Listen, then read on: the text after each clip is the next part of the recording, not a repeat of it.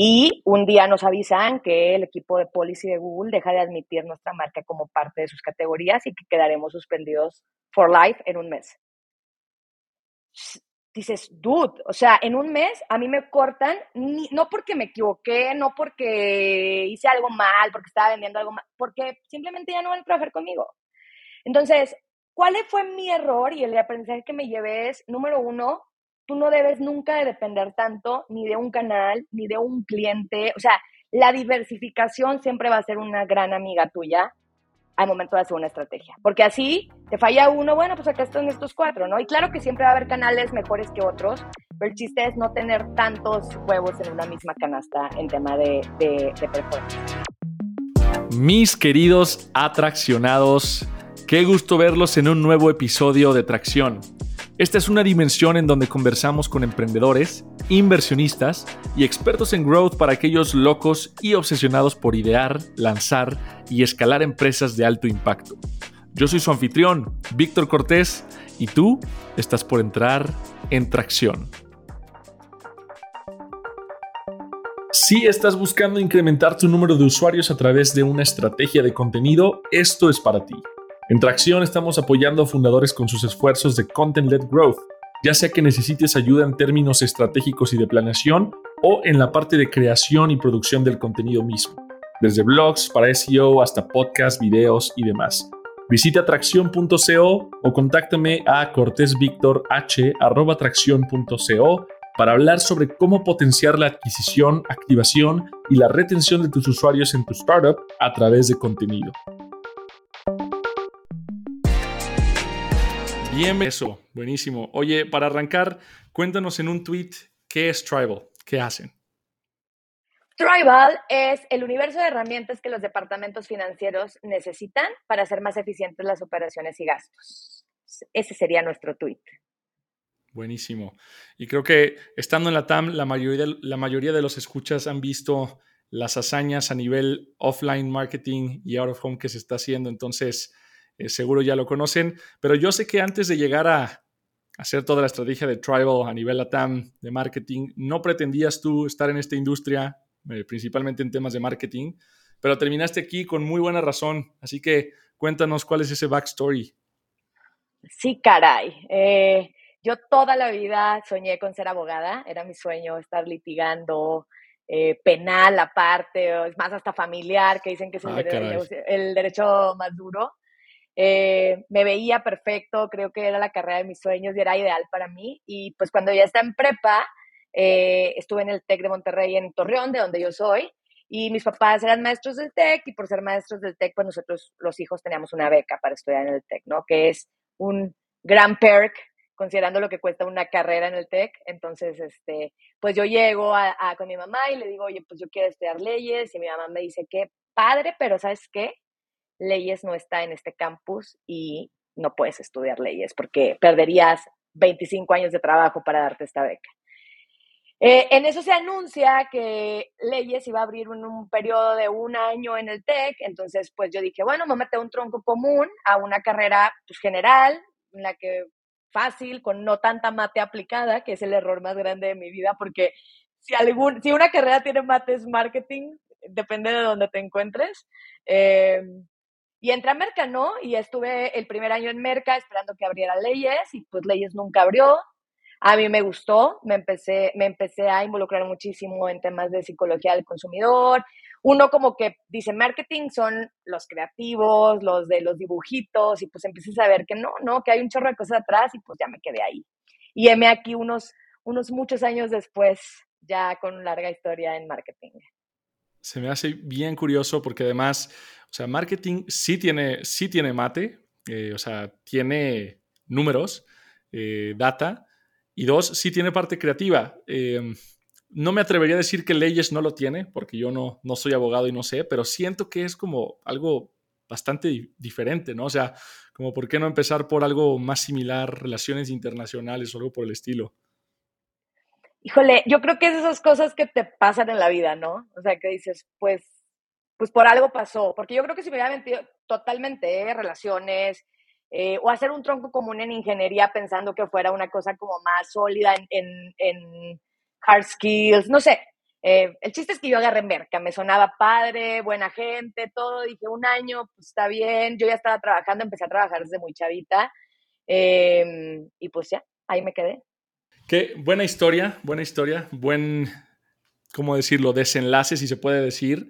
Eh, y bueno, después de eso, aceleraste tu carrera, estuviste trabajando un par de años en, en varias empresas, eh, particularmente en Resuelve tu Deuda, que también es, es otra startup eh, en donde estuviste siete años desde gerente de marca, Digital Acquisition Manager hasta CMO, em, que bueno, sigue siendo una fintech, pero es más que nada B2C, ¿no? Es más orientada a consumidor. Tribal está orientado a principalmente otras empresas. Entonces, ¿cuáles son las diferencias que has visto? O sea, ¿qué, qué, diferencias existen entre ser Head of Marketing de una B2B y CMO de una B2C? Uy, todo empezando por todo. O sea, eh, creo que el core y lo que empieza a definir el cambio de toda la estructura y estrategia que haces en marketing es que tu audiencia en un B2C es una persona, es un ser humano, y en un B2B tienes a las dos. El ser humano que, que opera una empresa, pero la empresa en sí, ¿no? Entonces se cuenta que le estás hablando a docentes. Y son docentes que también, o sea, siempre traigo este caso o este medio ejemplo a la mesa. Pues yo soy una mujer mexicana en mis treintas, Belinda es una mujer mexicana en sus treintas y ella y yo no tenemos absolutamente nada que ver. Entonces, eso mismo pasa en las empresas, ¿no? Te topas empresas que tienen un año de vida, eh, que están en el sector salud o e-commerce o retail, que tienen la misma cantidad de empleados y facturación y son entes completamente diferentes. Y llegar a ese ente trae atrás a una persona, a uno trae a una Ceci, el otro trae a una Belinda, y entonces también estás hablando con personas completamente diferentes y se, se hace mucho más complejo eh, cómo, cómo segmentas, cómo llegas a tu target, cómo lo entiendes, cómo sabes cuál es tu propuesta de valor, cuando cada una de las dos son perfectamente diferentes. Entonces, este, este es un reto que también existe en el B2C. Lo que te trato de decir es, aquí se acompleja un poco porque aparte es a nivel empresa, ¿no? Y, si las personas somos complejas, las empresas también lo son. Em, entonces, también hace muy complicada la parte de segmentación de performance. Yo vengo de una escuela de mucho performance y de segmentación de campañas y de audiencia y medios súper targeteados. Y al final del día, tú le tienes que hablar a una persona, a un usuario, que cuando, cuando es un usuario B2C, pues pues ni siquiera su mail personal tienes, ¿no? O sea, ¿cómo lo encuentras en Facebook? Eh, ¿Cómo sabes qué medios frecuenta? Cuando tú conoces a Ceci, la head de marketing, no sabes quién es Ceci, la mamá de un bebé de un año, que le gusta el fútbol, que... Entonces, ¿cuáles son los canales? O sea, es un gran question mark y tienes que hacer mucho más eh, deep dive para encontrarlos. Ahora, otra vez, estos retos existen en el B2C yo creo que todo mundo en marketing, en algún momento, no importa la marca que lleve, ha de decir, no, es que el, de marketing de Coca está en la gloria, ¿no? Él no batalla, todo mundo quiere Coca o Nike o estas marcas, budgets millonarios, cero, o sea, todas, yo pues platicando con, con otro tipo de, de peers, en el startup, en el enterprise, mi esposo también está en marketing alimenticia, o sea, todos son retos diferentes. Eh, policy, temas de salud, temas de environment, eh, e-, es un mundo. Entonces, o sea, creo que todas las estructuras son complejas. Para mí personalmente, el B2B ha sido un reto en entender a esta persona, institución a la que le estamos hablando. Totalmente de acuerdo. Y creo que algo con lo que yo, con lo que yo he batallado es justamente eso, ¿no? Porque cuando hablas de segmentación y buyer personas, te dicen no tengas más de cinco o cuatro o algo por el estilo. Pero cuando hablas de un B2B en donde hay mil posibles eh, stakeholders, ¿no? El, el, que influye en el decision maker, pero además sus gustos personales de la persona, más los datos firmográficos, o sea, como que hay muchos, muchos, muchos elementos y variables. ¿Qué has hecho? ¿Cuál ha sido tu, tu, tu learning o tu best practice para acercarte a esto? Este, a pesar de que sabemos que hay muchas incógnitas, ¿no? Yo creo que, y es, es uno que me ha acompañado toda la vida, es prueba barato y falla rápido, ¿no? O sea, eh, aquí lo, hemos hecho, pues yo llevo muy poco en Tribal, realmente llevo desde septiembre, hemos hecho al menos cinco iteraciones de Bayer Persona, hemos hecho como 200 segmentaciones diferentes en Facebook, hemos probado y pues es ser muy proactivo en el probé, testé, eh, analiza tus resultados, vuelve a empezar, vuelve a empezar, vuelve a empezar. Entonces, de nuevo, no creo que solo sea en Tribal o en un B2B, creo que este entendimiento de, probar y fallar rápido eh, es importante siempre. Acá lo he practicado muchísimo, muy rápido en una empresa que pues se ha expandido a cinco países en tres meses, ¿no? O sea, es, aparte, pruébalo en diferentes geografías, pruébalo en diferentes plataformas, entonces, pues yo creo que por ahí va. Total, y además eso agrega complejidad al asunto, la expansión tan rápida. Cuando crees que ya lo entendiste 100% en un país, dices, en México ya estamos, de repente entender el mercado colombiano y el chileno y, y demás, ¿no? Y las estructuras empresariales colombianas, chilenas, porque pues una pyme gringa y una pyme mexicana y una colombiana son de entrada en definición gubernamental completamente diferentes. Diferentes documentaciones, diferentes tomadores de decisiones, no se llama persona moral en Colombia, se llama persona jurídica, o sea, todo es diferente. Entonces, pues bueno, así se va haciendo más complejo y mucho más divertido el reto de trabajar en este tipo de empresas. Sí, absolutamente. Y me, gusta lo que mencionas sobre, sobre performance, sobre tener este acercamiento muy data driven, que además es un poquito irónico considerando que no te gustaban las mates antes de entrar a la carrera. Pero cuéntanos, o sea, ¿cómo, ¿qué es performance para ti? O sea, ¿cómo, ¿cómo lo defines? Porque creo que hoy en día en el mercado hay mil opiniones, hay muchas diferentes subcategorías. Entonces, ¿cómo lo, cómo lo, lo manejas tú?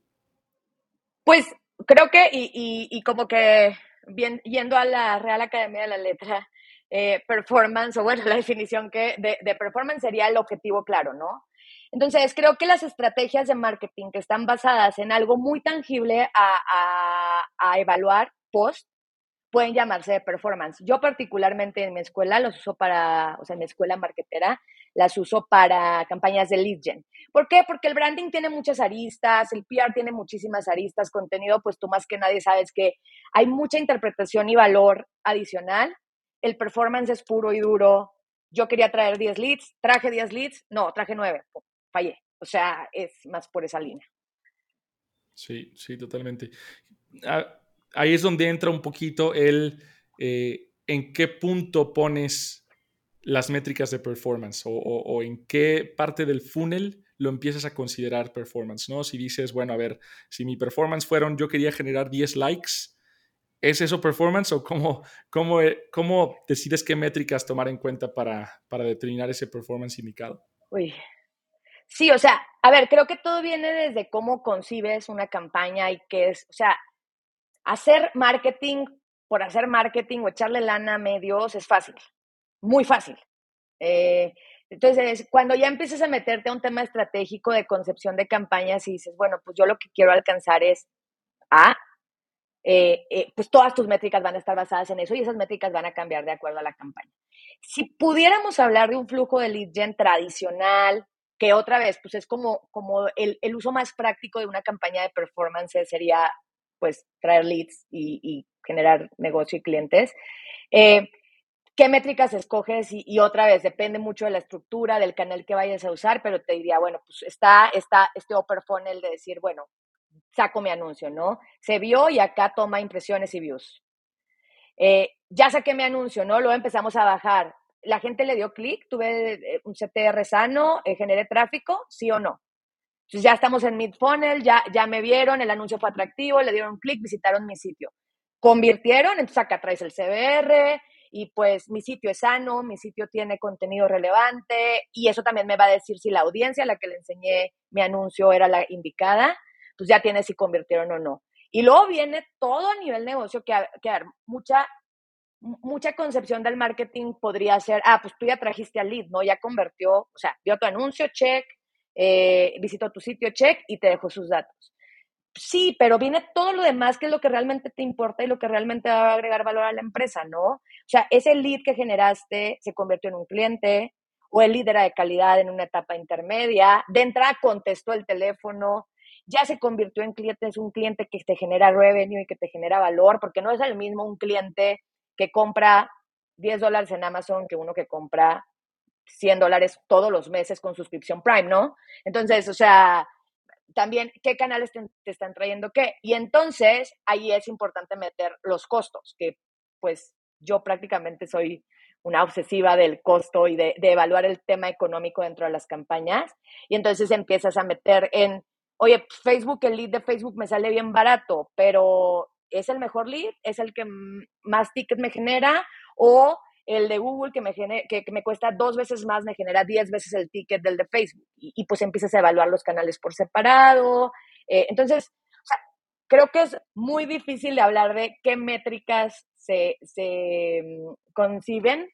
Creo que debes de tener a tus equipos enfocados, muy enfocados en lo que quieren alcanzar, muy involucrados en el negocio y no nada más en, pues yo soy el, diseñador y mi chamba es hacer el creativo y que le den clic, sino en todo lo que hay después y empezar a jugar con relaciones de métricas, ¿no? Entonces, pues, ¿cuál convierte más creativo? ¿El que tiene fondo azul o el que tiene fondo amarillo? Eh, persona de digital, ¿qué medio es mejor? ¿Qué medio es más rentable a nivel el TV? Eh, y pues bueno, es tú lo que tú ya sabes, un, mundo de, de números, métricas y estar haciendo iteraciones constantemente. Sí, totalmente. Por ahí alguna vez leí que, que, marketing es como jugar golf. O sea, que todos pueden jugar golf, pero serte un maestro jugando golf es todo un arte, ¿no? O sea, cualquier persona le puede pegar al, a la bola, pero realmente hacerlo bien es totalmente diferente, ¿no? Sí, sí, sí, y, y, y es completamente atinado. Yo describiría marketing como ponerle play, o marketing sin estrategia como ponerle play a una licuadora sin tapa. O sea, vas a hacer un desastre, vas a hacer ruido, vas a hacer todo, pero pues tu receta no va a salir, ¿no? Se te va a salir toda la licuadora. Entonces, este, pues bueno, por ahí hay frases más, más, más bonitas que otras.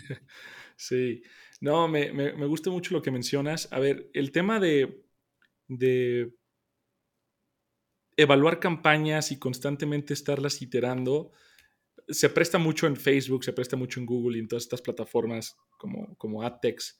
Em, ¿Crees que se presta también así en algunas otras, en algunos otros medios?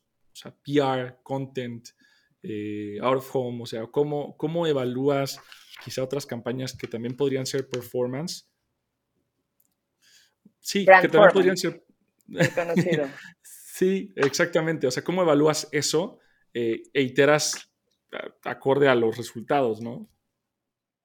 O sea, yo creo que como digital no hay nada, eso es la verdad. Sería muy mucha mentira que yo te dijera, sí, claro, puedes evaluar igualito una campaña de Google que una campaña de espectaculares, no lo creo. Creo que las marcas y las personas que llevan las marcas, cuando trabajan en instituciones, con, no con budget millonarios y que tienes que como explicar ese peso que fue y que vino, eh, pues te pones creativo, ¿no? Y entonces empiezas a hacer atribuciones como desde ponerle un número de teléfono exclusivo o una URL exclusiva al espectacular y entonces saber que todo el tráfico que llegó por ahí va a ser tuyo, hasta medir incrementalidad en tus búsquedas de marca el día que salió tu anuncio en la tele o ver si tu campaña de Google Search convirtió más, tu campaña de marca, convirtió más el día que salió la nota en el Economista o en Forbes. Entonces, o sea, creo que tienes que ponerte creativo en cómo puedes atribuir, pero siempre entender que una parte del presupuesto va a ser ciega.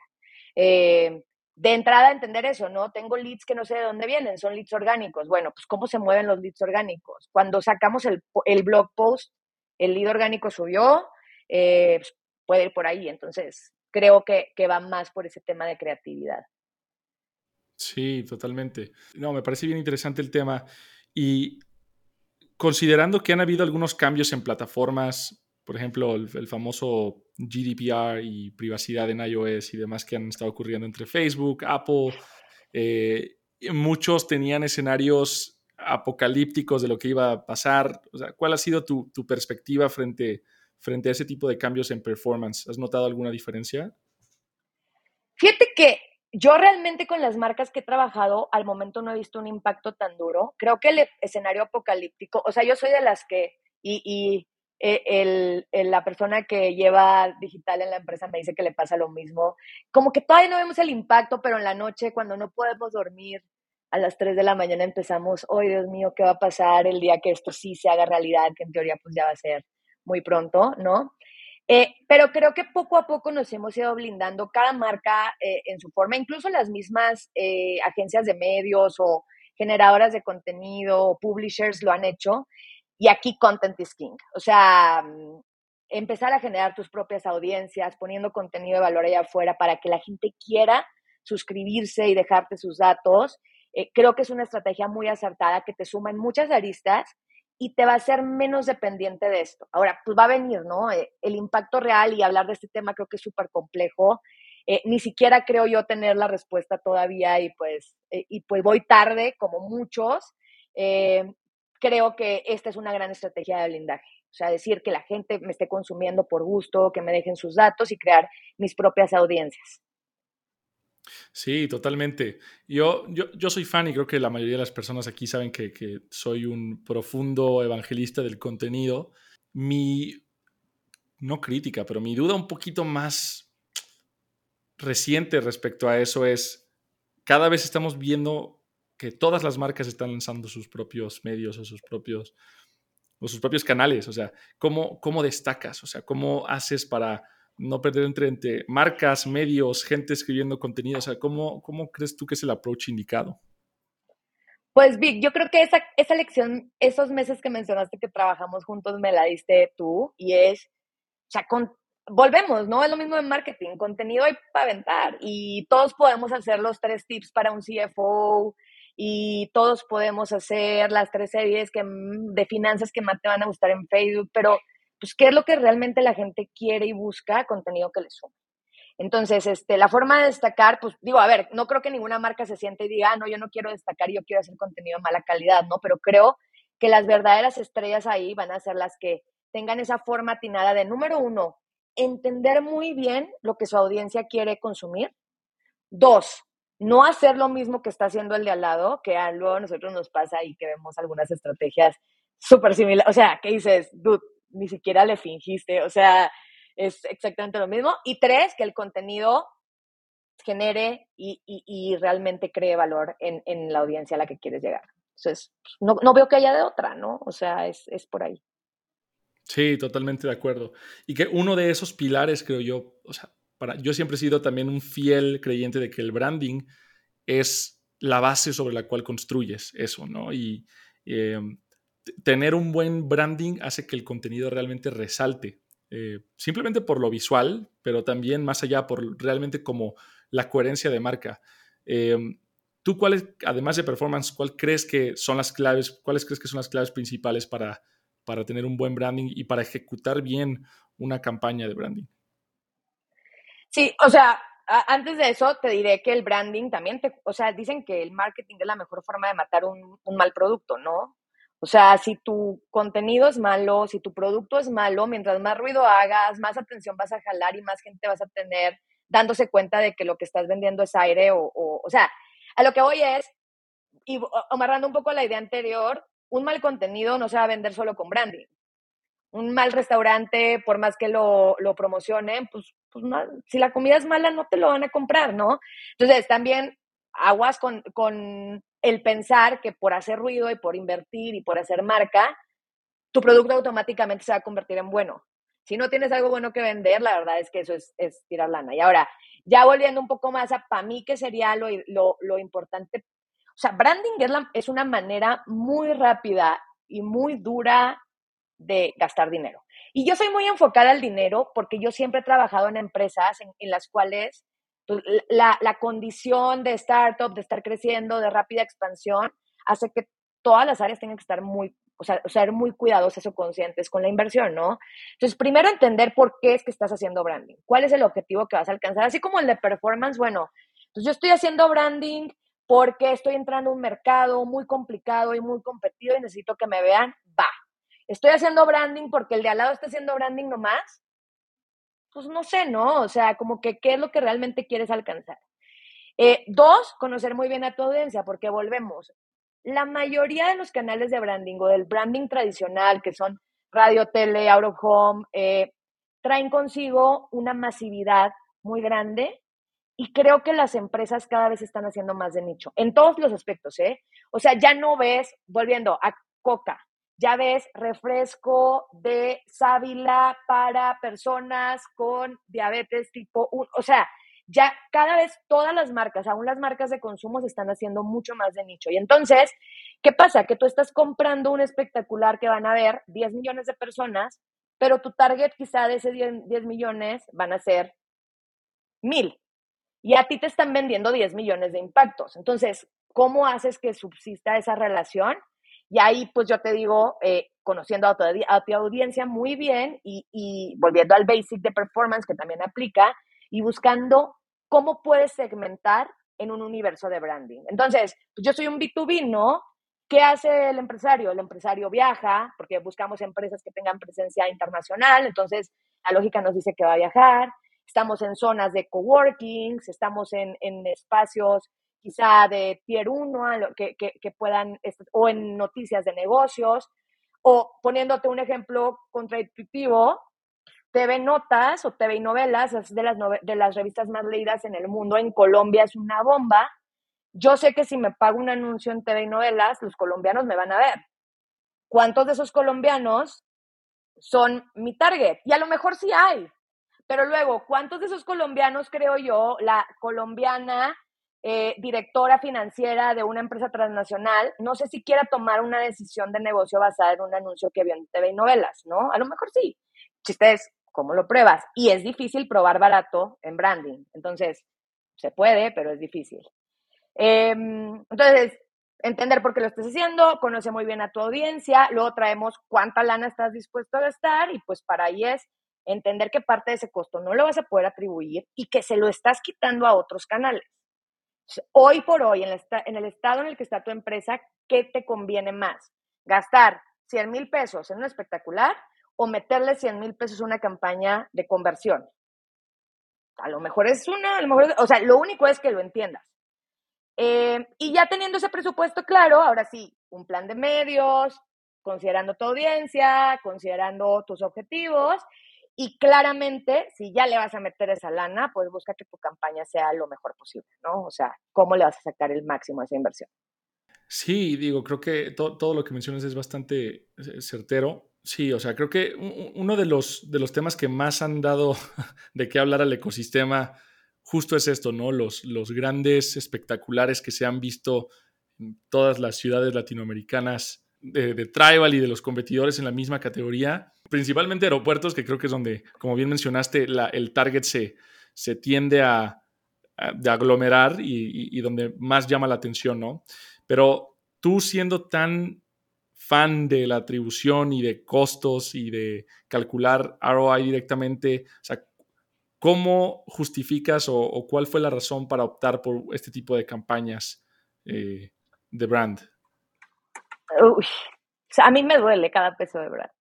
Eh, pero a ver, pues, tampoco puede ser la al que no invitan al prom, ¿no? O sea, eh, hay un punto en el que en un, en un ecosistema tan competido, tan complicado como es el que estamos viviendo eh, este tipo de marcas, tienes, que, tienes que ponerte al tú por tú. Y, y, a ver, branding te da, o sea, sí te da cosas muy interesantes que quizá a mí me han costado mucho trabajo eh, entender o monetizar y, y, he estado muy pegada a estos procesos, pero a ver, la masividad de cuando entres a un mercado nuevo la adquieres. Quieres que el día que tu fuerza comercial, que tu vendedor le marque a Víctor y le diga, hola Víctor, te abro de Tribal, pues Víctor no diga, ¿qué es eso? ¿No? Mínimo diga, ah, pues sí, los vi en el aeropuerto, eh, conozco a este competidor X también, ¿qué tienen ustedes? Y ahí sí es cuando el producto sale al quite, ¿no?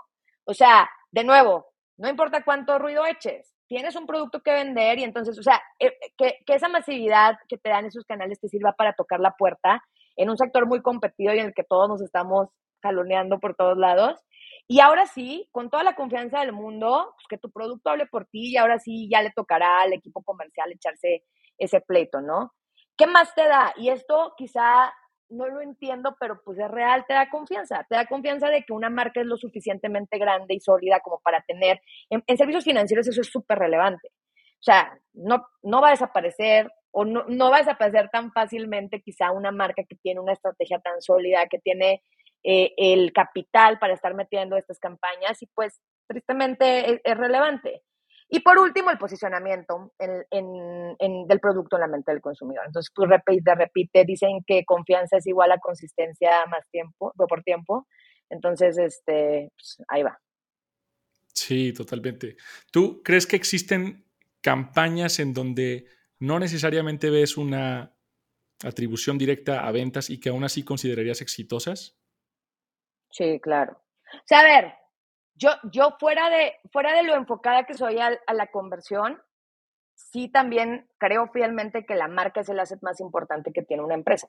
Porque el producto, pues podría ser imitado, eh, puede, y claro que puede existir dos competidores directos cuyo producto tenga la misma calidad, o sea, igual o suple las mismas necesidades. Y ahí es donde tu brand equity es súper relevante, ¿no? Entonces, este, o sea, ¿quieres, quiero invertir en marca? Siempre. O mi consejo es que inviertan en su marca siempre. ¿Cuánto? Esa es la pregunta. Entonces, este, quizá yo te diría tener un always on de al menos 10% para una empresa que está empezando en branding, para empezar a generar ese equity, que tu marca empiece a valorizarse. Si tienes la capacidad, puedes hacerlo, tus economics lo permiten, adelante. Pues, o sea, no por algo el, sector de la mercadotecnia tiene tantos años siendo tan exitoso y por más que hemos migrado a digital, los espectaculares no han desaparecido. Y la tele abierta se sigue consumiendo y, o sea, por algo es, ¿no? Eh, entonces, sí lo creo, creo que siempre hay que preguntarse, ¿este es el mejor uso de mis recursos? ¿Sí o no? Y, y esa pues ya es como la pregunta. Sí, ¿cuál, ¿y cuál crees que es la etapa o, cómo defines, es el momento de empezar a invertir en, esto? Porque como bien mencionaste, si, si, estás temprano, quizá, pues tu, digamos que tu mix va a ser 100% performance, ¿no? Eh, conforme, ¿en qué punto empiezas a avanzar para balancear más ese, ese budget, ¿no? O sea, yo creo que desde el inicio puedes contemplar cierto presupuesto dentro, el llamado brand performance, ¿no? O sea, voy a mandar 90% a campañas de conversión y 10% a campañas de awareness. Y los canales digitales, por su naturaleza, siempre van a ser más baratos que un canal eh, digital. Y, y, pues tú, tú, no sé, como yo siento que tu negocio te lo va diciendo. Por ejemplo, cuando, y es la importancia de trabajar muy cercano a otros equipos dentro de las industrias. Entonces, cuando eh, empiezas a platicar con las personas comerciales y las personas comerciales te dicen, oye, ¿sabes qué? Es que nuestra expansión a Perú nos ha costado muchísimo trabajo porque hay jugadores allá en Perú relevantes, locales, y a nosotros no nos conocen. Bueno, pues ya hay una alerta, ¿no? Necesitamos que nos conozcan. Y no Perú, pues oye, quisimos ir con empresas en Guadalajara y en Guadalajara no tienen ni idea de nosotros porque todo lo estamos aventando a Ciudad de México. Bueno, pues vale la pena ir allá. O sea, creo que hay señales dentro del comportamiento de tu consumidor que empiezan a ser evidente que necesitas ser más marca. Si lo quieres llevar a una métrica de performance, pues ¿cuánta gente está buscando tu marca? O sea, ¿cuánta gente escribe Tribal Credit en Google? ¿Cuánta gente escribe la de mi competidor? ¿O cuánta gente escribe tarjeta de crédito corporativa? Y ahí dices, ah, caray, de verdad no me están conociendo. ¿Cómo hago para que me conozcan y la gente busque Tribal Credit y convierta en Google? Entonces, creo que esas son las señales que tienes que saber leer para, para entender el momento en el que necesitas un esfuerzo de branding. Claro, sí. Eh, a, mí, a mí me encanta, o sea, yo, yo sí soy fan de, del branding eh, y, creo que se está, creo que es algo muy nuevo además en el ecosistema de, startups en la TAM, porque antes era puro performance. Eh, cada vez, conforme madura más el, el VC, en la, en la, región hemos visto más startups empezando a invertir en, en equipos de fútbol, en patrocinar escuderías de la Fórmula 1, ¿no? Kavak, Platzi, que están haciendo muy buenos trabajos, Rappi. ¿Cómo, ¿Cómo ves tú esta tendencia? O sea, ¿crees que, ¿crees que llegó para quedarse? Eh, y sobre todo, algo que me da mucha curiosidad, alguien que no puede pagar un equipo de fútbol o un anuncio en la tele, ¿qué puede hacer en términos de brands para empezar a, sacar el nombre de su marca eh, en la mente del consumidor?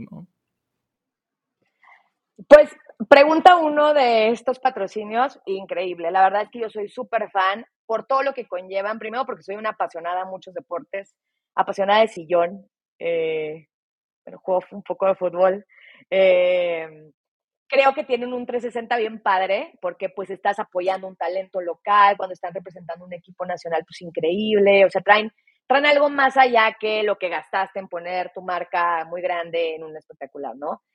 Creo que están para quedarse, no lo sé, porque así son las tendencias, o sea, mañana va a haber una saturación de patrocinios, el uniforme de la selección se va a parecer al del América que está tapizado, y, y pues ya la marca cada vez se empieza a diluir el esfuerzo, ¿no? O literal se empieza a hacer un poco ciego, o sea, Kavak, que espero que no les pase y, con muchísimo respeto a Kavak, pues a lo mejor ahorita que salieron con el patrocinio se hizo muchísimo ruido, a lo mejor en 10 años ya, ya la gente lo va, lo va a ver tan parte que pues van a decir, oye, pues a lo mejor cambiemos de estrategia, ¿no? O a lo mejor no. Eh, lo que creo es que pues estas estrategias al principio son increíbles y creo que están haciendo mucha innovación en, en, en cosas que alguien quizá no se hubiera imaginado hace cinco años que iba a estar invirtiendo un, un startup. Y lo están haciendo muy bien, no sé si se vaya a quedar o se vaya a empezar a diluir. Y, y pues va moviéndose, ¿no? Hubo una época de eventos y sponsorship a todos los eventos. Y pues ya eran tantos sponsors que ya el, el paquete o sea, creo que va cambiando, se van moviendo las tendencias y luego vuelves a los basics y, otra vez espectaculares. Me encanta, por ejemplo, la campaña de Mercado Libre haciendo las cajas de... de o sea, cuando Mercado Libre? Porque está haciendo... Ah, ni necesitan el Home y ahí están, ¿no? Em, luego me preguntabas, perdón, ¿cómo le hace una empresa que tiene pocos recursos? A ver, o sea, yo he estado en, en posiciones de tener 30 mil pesos al mes para hacer brand. Primero, te diría negociación directa. Las agencias son maravillosas, las agencias cuestan. Y al final del día, si quieres hacer rendir tu dinero, pues ve y párate y toca la puerta a las, los medios directos que te interesan y trata de negociar con ellos. Dos, eh, y, y, aquí toma en cuenta algo, muchos medios tienen paquetes para pymes. A mí me encantaba eso de, de por ejemplo, me tocó en Televisa estar en, en el programa de como empresas en crecimiento y tenían tarifas diferentes para empresas que estaban empezando, consolidándose, contra para Enterprise. Y, y, es abierto y son equipos de atención diferentes. Obviamente quizá tengas una atención mucho menos especializada, pero pues hay un apoyo, ¿no? De decir, o sea, se vale, se puede que la empresa se anuncie. Y ponte súper creativo, infomerciales, no sé cuál es el producto, pero infomerciales, que en, horas difíciles en las que quizá haya gente que quiera tomar este puesto, cables más barato. O sea, creo que es muy fácil decir yo soy una marca chiquita y no me alcanza, versus decir, a ver, pues no me alcanza eso, pero ¿qué sí me alcanza y qué sí puedo hacer? Hay, una gran empresa, se llama Chemicats, que es también startup de espectaculares rotativos y, y una tecnología padre en la que tú puedes escoger pautar 15 minutos al día pues a lo mejor 15 minutos de 2 a 3 de la tarde en Mazarica, a la hora de la comida, le sirve mucho a tu marca y te ayudan a, como empujar esta posibilidad de aparecer al lado de las marcas grandes con un presupuesto menor. Bastante interesante eso, me, me, me gusta. Ahora, regresando un poquito al brand formance y, y, cómo saber también como, como startup de etapa temprana a qué seguirle apostando ya nos mencionaste un poco como qué, tanto, qué tantas búsquedas hay en Google, o sea, como que unas métricas generales, pero ¿qué sería lo, lo más importante a evaluar en cada esfuerzo de, de brand? Híjole, pues te diría que lo que tengas alcance a evaluar, o sea, tienes capacidad de poner, a ver, no, volvemos, ¿cuál es el objetivo de, tu campaña de branding? ¿Es literal generar brand equity? Haz brand lifts, estudios digitales en los que cada tres meses evalúes qué tanto la gente reconoce tu marca, si el reconocimiento es incremental, si el sentimiento es positivo. Esos estudios digitales no son tan cualitativos como una empresa de investigación de mercado, pero te ayudan a tener una temperatura muy clara de la marca. Oye, es que yo estoy haciendo brand formance, pero la estoy haciendo para adquirir clientes, porque mi tirada es que con espectaculares me lleguen clientes bueno, pues tendrás que tener un canal directo de, registro, tendrás que tener un número de telefónico exclusivo al que te puedan llamar y pues evaluar cómo se comporta la conversión. Pero también dentro del branding es súper importante que tengas muy claro el esfuerzo que vas a hacer. O sea, sí existe esa persona que dice yo quiero hacer marca y espero que la marca me genere negocio. Es bien complicado, pero pues de que se puede intentar medir, se puede hacer. Ahora, pues ahí es donde se te dan la vuelta los costos, ¿no? O sea, un espectacular de 100 mil pesos, ¿cuántos clientes te va a generar contra 100 mil pesos en digital?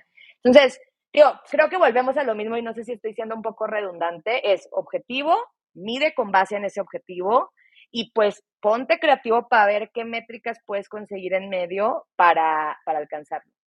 Sí, totalmente. Que hoy en día parte de esos esfuerzos, tanto de brand como de performance, van por el lado de la expansión internacional. Eh, y ya cuando hablamos de startups locales, o sabemos que realmente ya no se lanzan pensando en un país o en una ciudad.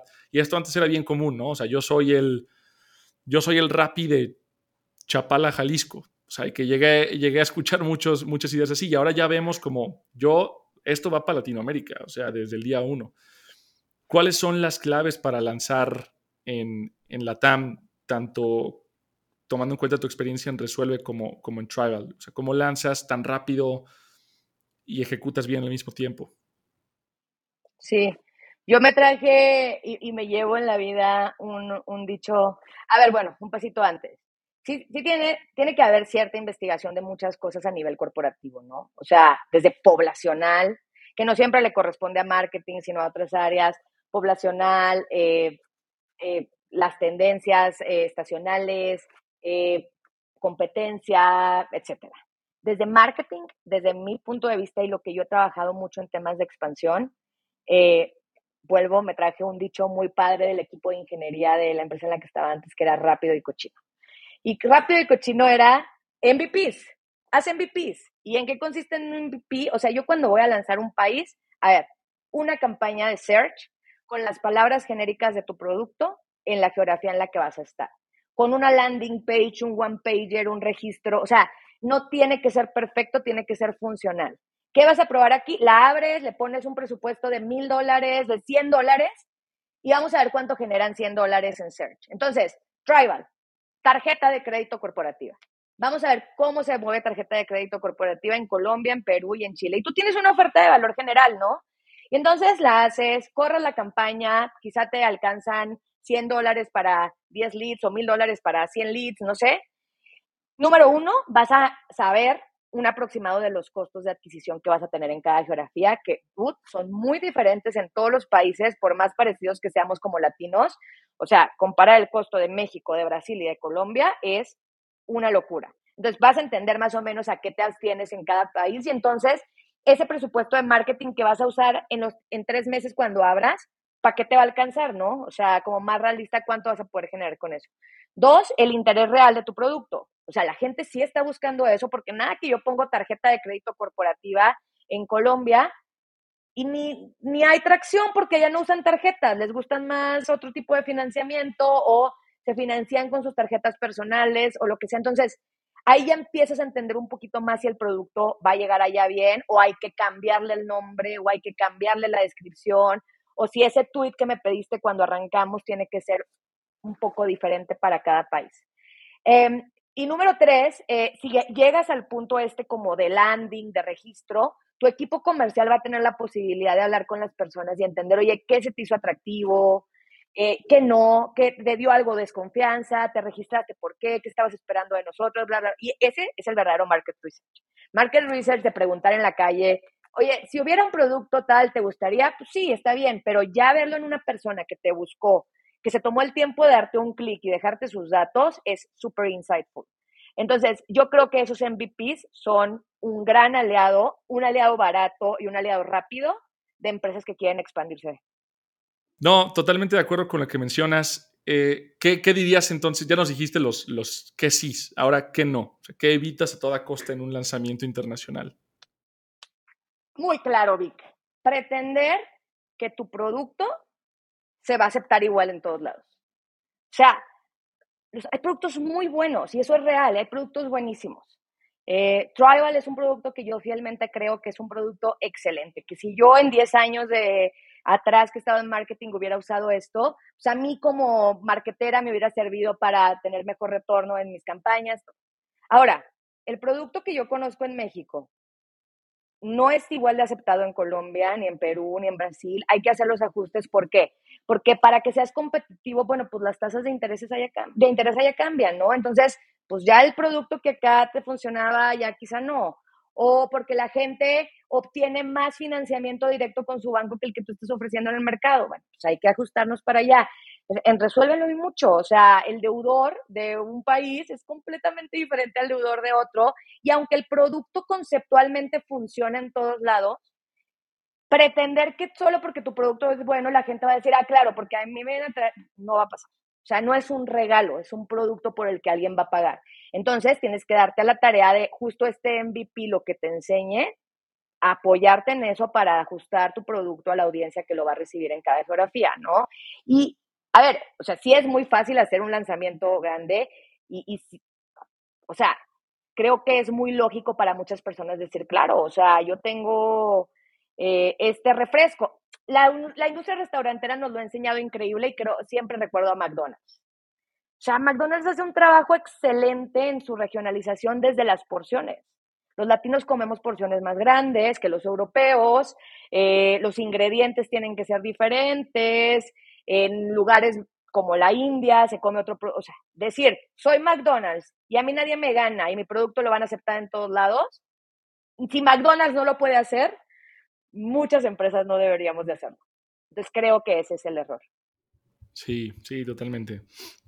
Oye, eh, quiero, quiero abordar contigo el tema de cómo construir equipos porque creo que esa es la clave más importante para, para que todo esto funcione, ¿no? O sea, performance, brand, expansión, todo se trata de, del equipo con el que trabajas, pero antes de eso me, entró la curiosidad eh, y regresando un poquito al tema de brand, ¿cómo, cómo o sea, ¿cómo ves tú, por ejemplo, el, espacio de B2B influencers? Eh, es algo que yo siempre me he preguntado mucho con, empresas B2B, porque cuando hablas de B2C está muy claro que Hershey's puede ir con Wherever Tomorrow y pagar una campaña. Pero cuando hablamos de B2B y de asociarte con las personas indicadas o, obtener este tipo de, embajadores de marca, si así quieres llamarlos, es un poco diferente. ¿Cómo lo ves tú? ¿Cómo, ¿Cuál es tu lectura de ese mercado? O sea, yo creo que hay una gran área de oportunidad. Yo no lo he hecho. Em, creo que se vuelve sumamente relevante la persona que escojas, mucho más relevante. Eh, dijiste un gran ejemplo. Bueno, no, no sé si un gran ejemplo, pero a ver, con B2C, Hershey podría buscar a alguien que la gente siga sin importar quién es la persona, ¿no? O sea, digo, bueno, habrá, habrá niveles, pero pues no hay, no hay, un, no hay un rango de seriedad y confianza tan importante como lo llega a ser un servicio financiero empresarial. Em, entonces, creo que ahí la clave es quién vas a poner de cabeza y de cara de tu marca que sea lo suficientemente fuerte y sólido en un sector empresarial para que la gente sí quiera seguir con una toma de decisión tan importante como es las finanzas de tu empresa, ¿no? O sea, e, eso no es una toma de impulso, ni es, tampoco creo que la gente diga lo voy a hacer porque lo está haciendo Elías Ayub.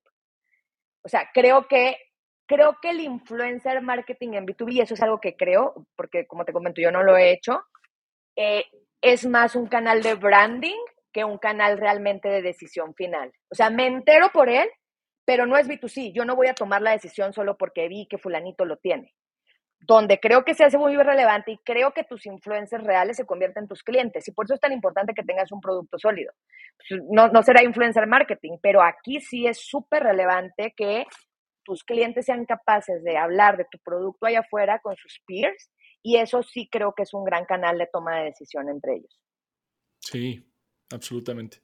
Ok, ahora sí, regresando un poquito de ese, de ese paréntesis, ¿cuál crees tú que es la clave para que se estructure un buen equipo, un buen, un buen equipo alrededor de las funciones de marketing eh, para que se ejecute todo esto bien? ¿no? Y, aquí una pregunta que usualmente pasa es, ¿existe un organigrama perfecto que puedes decir, salí de esta empresa que quizá está en la misma, en, en el mismo mercado, puedo copiar y pegar ese organigrama y replicar o, cómo, cómo, lo estructuras tú? Yo no lo creo. Eh, y, he visto empresas que, que, administran sus equipos de marketing de forma súper diferente. O sea, por ejemplo, hay empresas que Eh, el área de performance la tienen dividida con heads de canal. Entonces tienes al head de Facebook, al head de Google, al head de LinkedIn, súper específico. Luego tienes otras que se rigen por geografía. Entonces tienes al head de México que llega a todas las operaciones de, la marca dentro de México y el de Colombia y el de Brasil y el de Chile y el de Perú.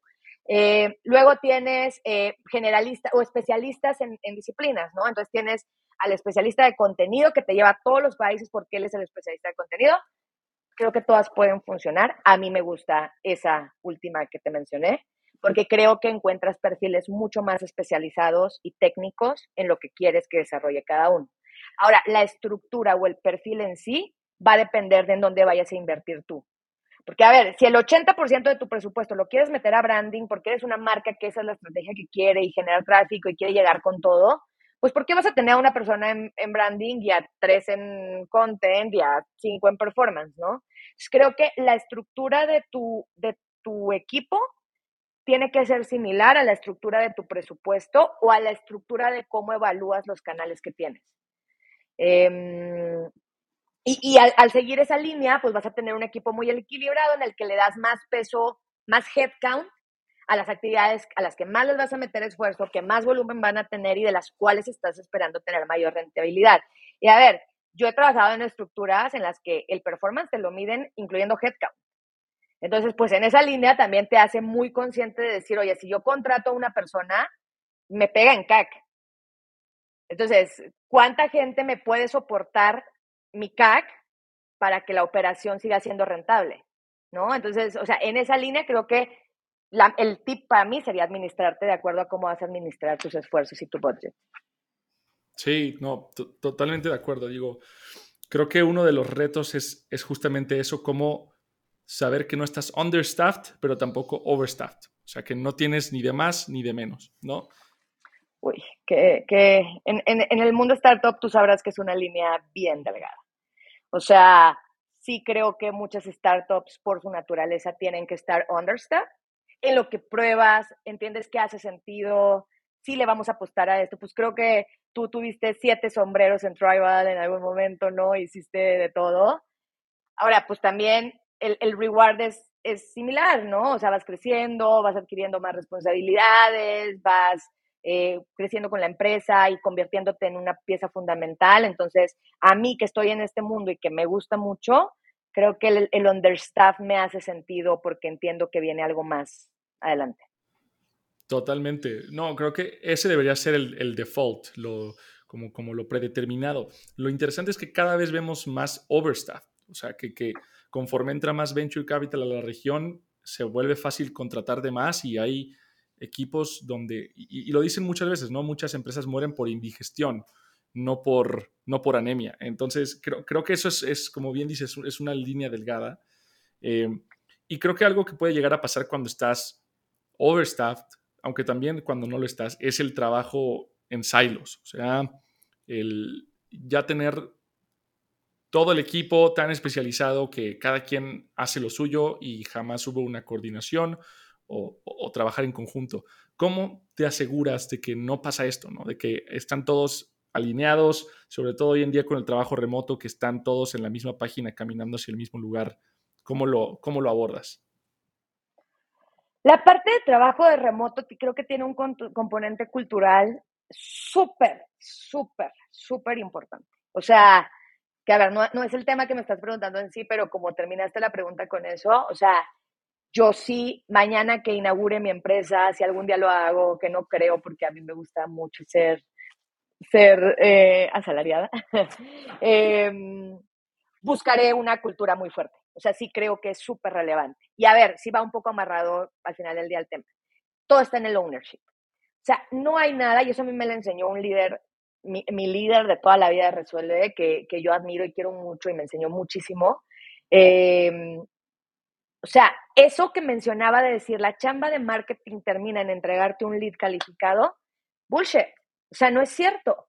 La chamba de marketing y la de finanzas y la de ventas y la de servicio al cliente y la de HR y la de todas las áreas de la empresa es que la empresa sea rentable y haga negocio. Entonces, tienes que meterle ese ownership a la gente, porque si no, pasa el pues yo soy creativo, ya entregué mi diseño y si funcionó, no, pues con permiso. Oye, yo hice mis leads y si funcionó, no, con permiso. Yo contraté, te contraté a alguien, tú querías a alguien de content, yo te lo contraté, si te funcionó, si era el buen candidato, no, con permiso. Entonces, creo que todo, todo es una cultura de mucho ownership. Va acompañada de muchas vertientes en, en relación a, pues, oye, si la empresa crece, que la, que la gente se vea igual de recompensada con el crecimiento de la empresa y sientan que está creciendo y este, pero sí creo que está muy enfocado a eso. Hay muchas, muchas organizaciones que están acostumbradas al... Y, lo llamo 9 to 5 porque creo que es más el concepto que las horas. No, no, no digo que se tengan que terminar de trabajar a las 5, sino a mí esto es lo que me tocaba. Check, con permiso y me voy, y ahí están las llaves y ahí está todo. Creo que el ownership es algo súper relevante y yo personalmente, internamente con mis equipos, que FYI, a mí mi pasión es hacer equipos y lo que más me gusta es trabajar con gente. O sea, me encanta, me encanta tener equipos grandes y tener el overstaff. No, trato de ser cuidadosa, pero me gusta mucho trabajar con, con mis equipos y les agarro mucho cariño. Me gusta empujarlos a que tengan mucha visibilidad, porque la visibilidad en la empresa te da ownership. Entonces tú dices, dude, ya me expusieron, ¿no? O sea, yo ya soy el dueño de este proyecto ante toda la empresa. Y si le va bien el proyecto, los aplausos van a ser para mí, pero si le va mal, también yo voy a ser el que falló, ¿no? Entonces, creo que te pone en esa situación de, de spotlight que te hace echarle muchísimas ganas a lo que hagas. Totalmente de acuerdo, Ceci, no podría estar más de, más de acuerdo con lo que dices. Ahora, estamos a punto de cerrar, pero siempre me gusta terminar con esta parte que es, pues, la, la, la hora triste, o bueno, más bien la hora de aprendizaje. ¿Cuál, cuál crees que es el error más grande que has tenido en tu carrera eh, dentro de marketing? Y ¿cómo, ¿cómo, lo afrontaste, no? Para todos aquellos que ahorita la están regando, que no saben si la están regando, que saben que a punto la están de regar, ¿qué les dirías? O sea, y hay muchos, ¿eh? O sea, y creo que el fracaso constante es, es muy parte del aprendizaje. Esperemos que el fracaso controlado, yo, o sea, ese, esa pesadilla que luego tengo en la noche, ya sabes que te despiertas todavía, pasan los años y todavía me hace latir el corazón, fue, yo llevaba una marca cuya adquisición, el 70% más o menos de la adquisición era por Google Ads. Y estábamos Kings, o sea, dueños de categoría, buenísimos costos, top siempre, o sea, hacíamos un gran trabajo en Google Ads en todos los sentidos, desde performance, eh, optimización de las campañas, creativos, todo. 70% de la adquisición, eh, hablando de un volumen sumamente alto, o sea, miles y miles y miles de leads que tenemos que generar al mes. Y un día nos avisan que el equipo de policy de Google deja de admitir nuestra marca como parte de sus categorías y que quedaremos suspendidos for life en un mes dices, dude, o sea, en un mes a mí me cortan, no porque me equivoqué, no porque hice algo mal, porque estaba vendiendo algo mal, porque simplemente ya no van a trabajar conmigo. Entonces, ¿cuál fue mi error y el aprendizaje que me llevé es, número uno, tú no debes nunca de depender tanto ni de un canal, ni de un cliente, o sea, la diversificación siempre va a ser una gran amiga tuya al momento de hacer una estrategia, porque así te falla uno, bueno, pues acá están estos cuatro, ¿no? Y claro que siempre va a haber canales mejores que otros, pero el chiste es no tener tantos huevos en una misma canasta en tema de, de, performance. Lo que sí es que, o sea, a mí, yo dije, wow, con mi equipo, que, que si van a escuchar esto, se acordarán de ese mes, cómo puede ser creativo en un momento de crisis. O sea, porque en un mes sacamos, no, pues vamos a hacer esta página que va a ser un comparador, que va a posicionar orgánico, que va a hacer esto y vamos a hacer este cambio. O sea, pusiste una, a trabajar una máquina empujada por crisis. Al final, claro que hubo un impacto. No te voy a decir que, ay, no, llegamos al fin de mes y todo fue perfecto. No, pues claro que nos pegó y nos, y, y, y fue súper duro, pero se movieron muchísimas cosas que luego se convirtieron en estrategias súper relevantes de adquisición y que en un momento no crítico nadie hubiera pensado.